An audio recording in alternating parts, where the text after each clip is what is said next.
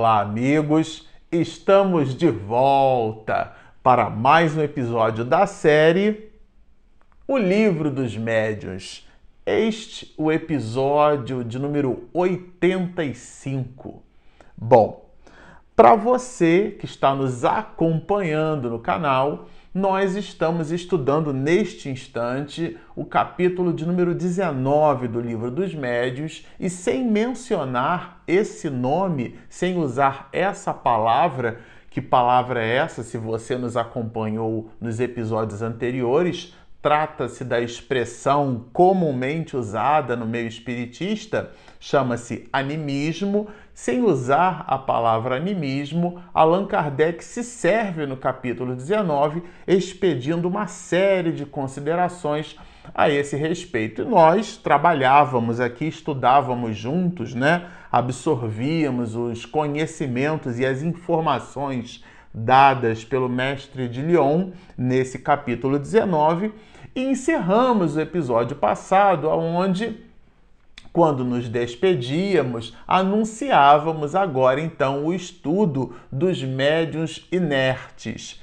Que será isso, né? Médium inerte. exatamente neste episódio. Se você quiser saber o que, que é médium inerte, do que se trata esse assunto, permaneça conosco, estudem até o final deste episódio e nós expediremos informações seguras do livro dos médios a este respeito. Bom, é, aqui na questão de número 12, Allan Kardec ele busca na pergunta já expedir algumas definições. Se você se recorda, no episódio passado, nos episódios passados que compreendem aqui o capítulo 19, nós estudamos a ideia da participação da pessoa do médium no processo medianímico. Nós, inclusive, usamos essa palavra medianímico porque ela tem a contribuição do próprio médium, qual seja ânima, a alma, a alma do próprio médium,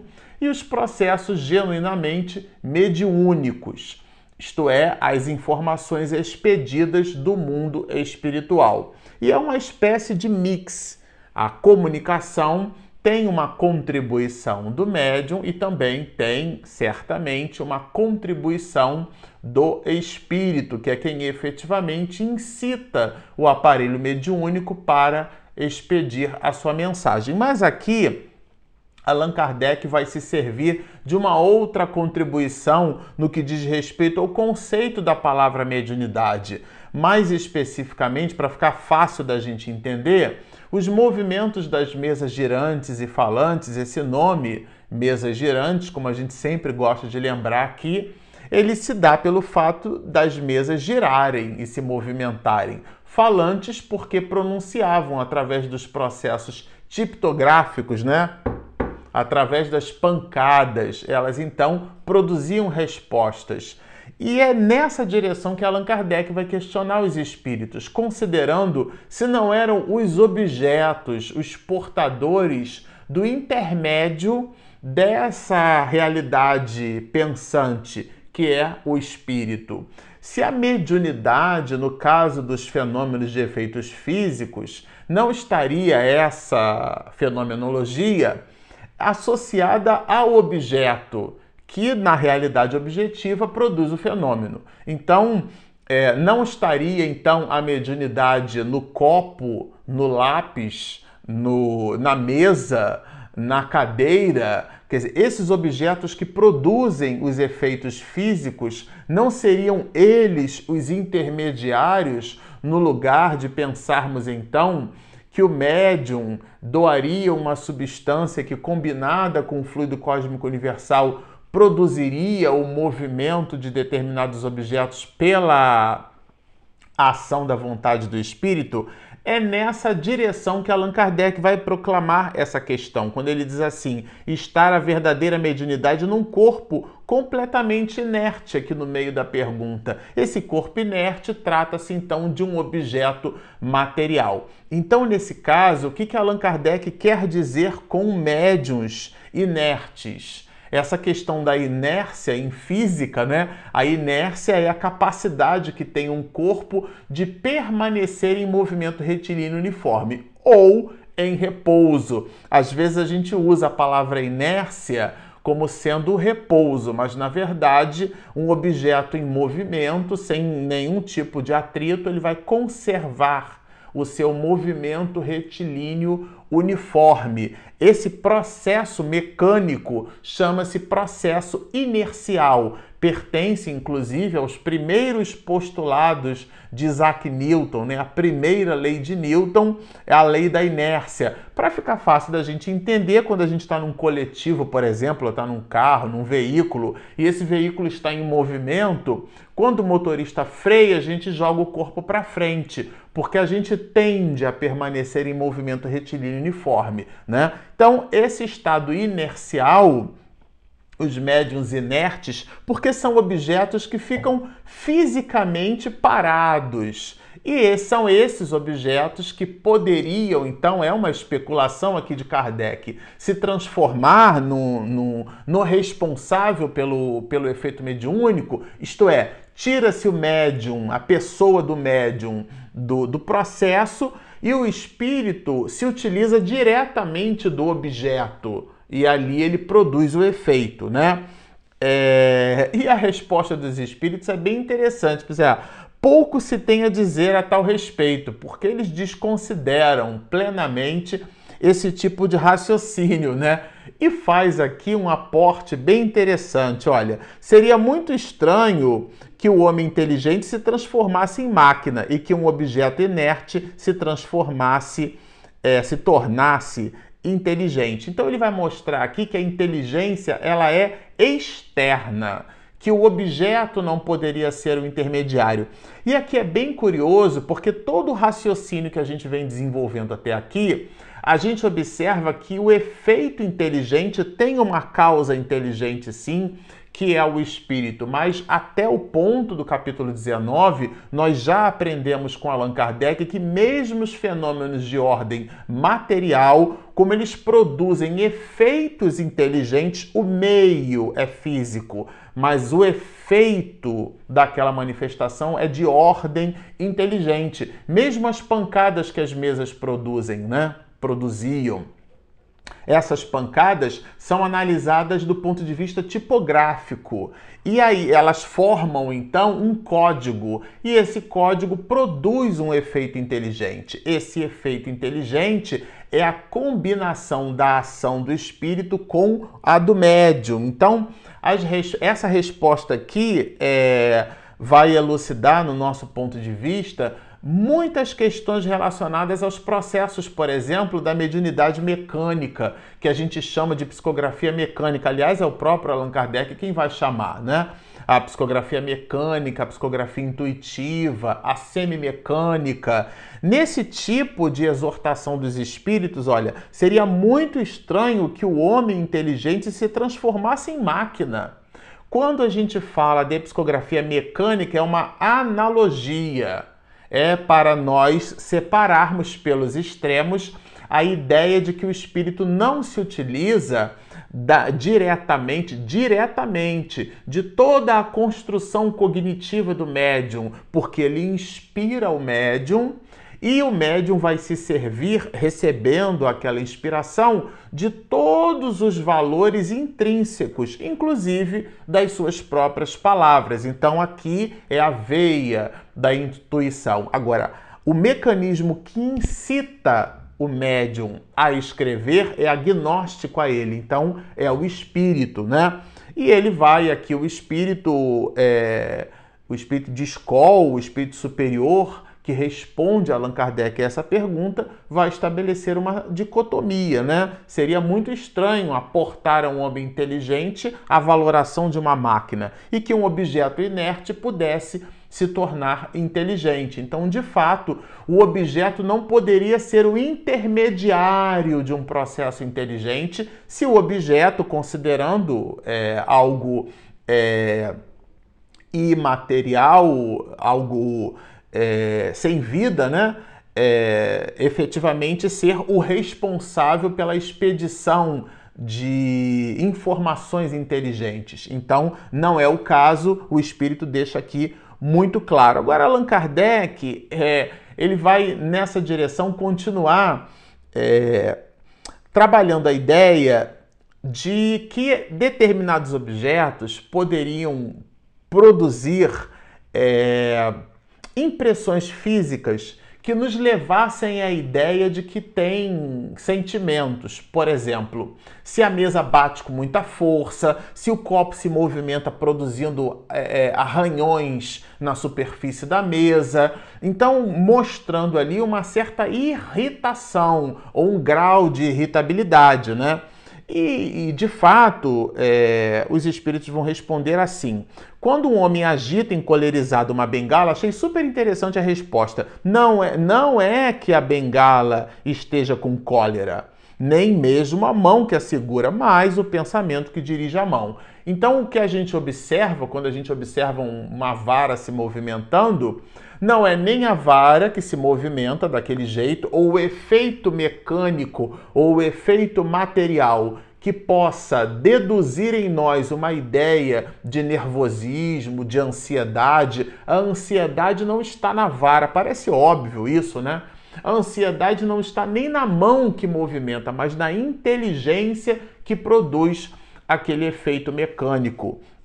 Então, por isso mesmo, lá na questão de número 12, os espíritos vão revelar uma linha de raciocínio bem interessante. Não é o efeito físico é, que produz, é, de certa forma, observações inteligentes, não pode vir de uma mesa, de um objeto é, inanimado, tá certo? É, não pode. Porque se aquele efeito é inteligente, a causa há de ser inteligente. Se a causa é inteligente, a, a mesa, o caderno, o lápis, são simplesmente veículos de transmissão da inteligência. A inteligência não está na mesa. Por isso que Allan Kardec vai dizer: não creio que mesas tenham cérebros para pensar, nem muito menos nervos para sentir. Quando as mesas então diziam a ele, à época, que expediam respostas inteligentes, buscando impressionar o mestre de Lyon, e isso é um equívoco raciocinar desse jeito, né? Agora, mais lá na frente, a gente separou aqui é, justamente o desdobramento desse raciocínio, porque se algo é, inteligente surgiu, essa inteligência não vem do objeto, né? Então Allan Kardec vai dizer assim: já que não é racional atribuir-se inteligência a esses objetos, ou seja, não são os objetos que produzem os efeitos inteligentes, poder-se-á considerá-los como uma categoria de médios, então ele vai insistir. Ele vai, na verdade, Allan Kardec buscar, por isso que aqui o, o título né, desse, desse trecho do capítulo 19 são Sistema dos Médios Inertes.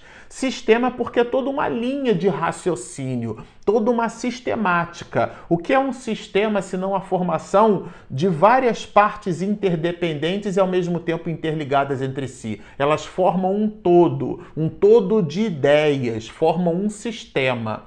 Esse sistema dos médiuns inertes, então, pressupõe a ideia de que os objetos é que serviriam de intermediário à comunicação dos espíritos. E ele vai insistir no ponto. Não, tudo bem.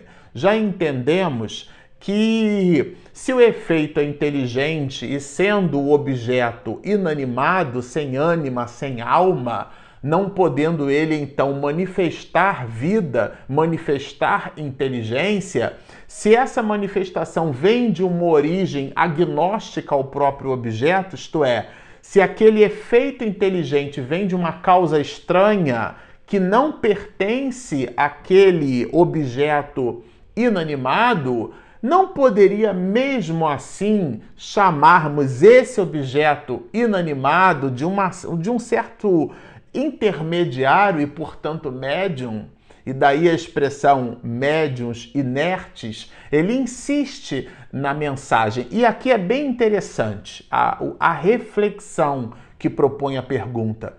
Porque o que Allan Kardec busca, na verdade, talvez, né, quando a gente lê aqui, fique imaginando, né, é, a reflexão nossa como aprendizes dessa disciplina é que o processo não é mecanicista. O processo não é mecânico. Porque se nós considerarmos o objeto como sendo um médium inerte, nós poderíamos considerar o médium é, constituído de alma, sim, mas se aportarmos o fenômeno como sendo única e exclusivamente mecânico, o médium é, é, teria é, efetivamente manifestações puras e simplesmente mecânicas. Então vamos imaginar que a psicografia, para ficar mais fácil, que a gente chama de psicografia mecânica. Então a gente acha que os processos mecanicistas são aqueles que não passam da córtex cerebral, mas os espíritos vão nos dizer que o médium participa do processo, naquilo que o próprio mestre de Leão vai nos chamar de relações fluídicas. São relações simpáticas entre aqueles dois espíritos. Lembrando que o, o, nível de acoplamento entre o médium e o espírito é no campo das ideias. O espírito transmite o pensamento e o médium capta aquele pensamento que se manifesta no aparelho nervoso da realidade medianímica daquele médium dentro da sua condição anátomo-fisiológica, ou seja, ela vai se exacerbar através da psicofonia, ou num processo de torpor, de êxtase, de transe sonambúlico,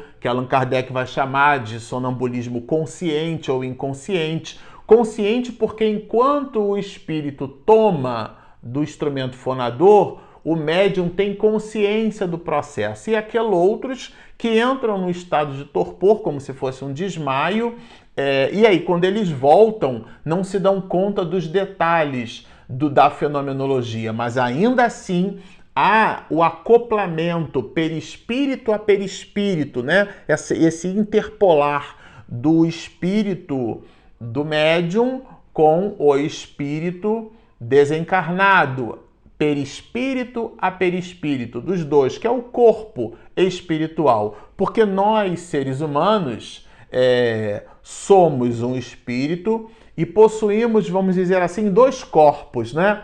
O corpo material dessa realidade objetiva que a gente analisa e, e percebe pelos sentidos, e nós temos um outro corpo que permanece conosco depois da desencarnação. Esse corpo é o, é o corpo perispiritual.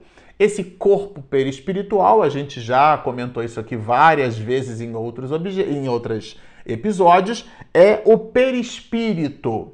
Esse perispírito ele tem características, vamos dizer assim, características eletromagnéticas.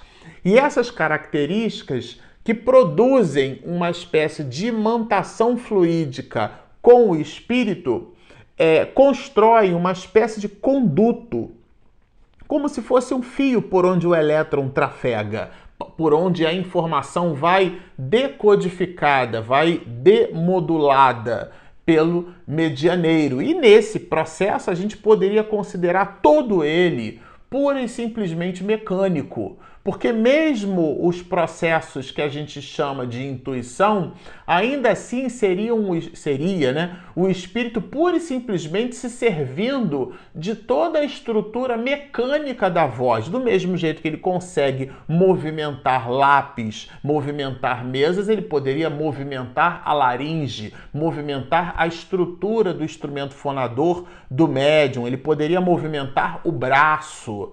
E essa movimentação do braço ser é, em considerando a mecânica, a gente então não ter nenhuma participação do médium ao ponto de considerá-lo aqui como sendo um objeto, do mesmo jeito que o sistema dos médiums inertes vai considerar. Mas Allan Kardec faz a linha de raciocínio trazendo para o objeto propriamente. A gente está estendendo a reflexão trazendo para o aparelho medianímico, porque vejam sua resposta, né, dos espíritos, né?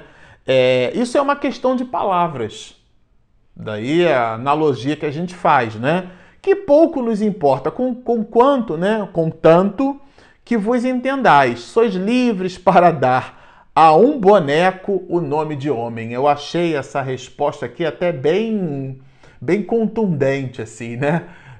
sois livres, quer dizer, olha a, a, a, a, analogia, a comparação que o Espírito faz. Sois livres para dar a um boneco o nome de um homem. Porque o boneco é considerando o objeto. O objeto não pode produzir ele efeitos inteligentes se não tem inteligência. Então, mesmo os efeitos mecânicos, mesmo o, o, as produções medianímicas de ordem mecanicista, precisa ter por detrás uma inteligência. Porque senão o efeito inteligente à luz dessa resposta não poderia se produzir. E a última questão, né, dentro dessa perspectiva analítica, Allan Kardec vai fazer é justamente sobre a linguagem do pensamento. Então ele faz uma afirmativa que é muito importante. Ele afirma antes de perguntar, estabelecendo uma espécie de pré-requisito, né, para a pergunta que ele vem a fazer e didaticamente, didático-pedagogicamente, para nos ensinar. É um binômio aqui, né? E ele vai afirmar: os espíritos só têm a linguagem do pensamento ponto e vírgula. Ou seja, os espíritos, eles quando se comunicam pelos médios, eles não falam italiano, não falam em latim, não falam em português, não falam em francês, eles exprimem uma ideia em nível de pensamento, eles não articulam a palavra do jeito que nós estamos articulando aqui. Não. E Allan Kardec afirma antes de perguntar. A linguagem, e ele inclusive é bem contundente, olha, os espíritos só têm a linguagem do pensamento. Não dispõem da linguagem articulada. Mas é, se quem tinha dúvida não tem mais. De modo que, para eles, só há uma língua. Olha que interessante. Assim sendo, um espírito seria capaz de exprimir-se por via mediúnica numa língua que jamais falou quando vivo? Olha, assim sendo o espírito, ele não está falando do médium. Ele está perguntando a Allan Kardec se um espírito poderia se comunicar num idioma contrário ao que ele, espírito, conhece. Né? E neste caso, quer dizer, admitindo esse processo, de onde tira as palavras de que se serve? É, como pode um espírito então se manifestar? Não estamos falando do médio, estamos falando do espírito, se manifestar no idioma contrário ao seu conhecimento, né? E aí é, os espíritos eles respondem assim: olha, você acaba de tirar da, da tua pergunta a própria resposta. Porque no momento em que a linguagem dos espíritos é a linguagem do pensamento e não a palavra articulada, o que ele entrega é uma vibração do seu pensamento e não o idioma, tá certo? O espírito errante, quando se dirige ao espírito encarnado do médium, não lhe fala francês, ele cita aqui, mas a língua universal, que é o que? Que é a do pensamento. Para exprimir suas ideias numa língua articulada transmissível, ele utiliza as palavras do vocabulário do médium. Opa! Então ele vai se servir do manancial de informações que o médium é capaz de prover, ele vai então incitar através do pensamento, ele produz, vamos dizer assim, uma corrente eletromagnética que conduz o seu pensamento e aquilo então se manifesta no aparelho medianímico e vai pode, né, se traduzir num idioma agnóstico ao pensamento do espírito. E Allan Kardec agora vai trabalhar conosco aqui uma série de outras nuances. Que nuances são essas? Aptidões, por exemplo, para desenhar, para pintar, aqueles fenômenos que nós conhecemos como a glossolalia ou a xenoglossia. Bom, mas tudo isso nós veremos juntos num próximo episódio. Se você nos assistiu até aqui, gostou do nosso episódio, mas ainda não se inscreveu, por favor, Espiritismo e Mediunidade. Ali embaixo você clica em inscreva-se. Do lado tem o sininho. Quando a minha esposa Regina faz a edição caprichadíssima, você recebe o material em primeira mão. E nós temos também o nosso aplicativo gratuito disponível na Google Play e na Apple Store. Bom, estão feitos os convites. Baixem o nosso app, inscrevam-se no nosso canal, sigam-nos e muita paz.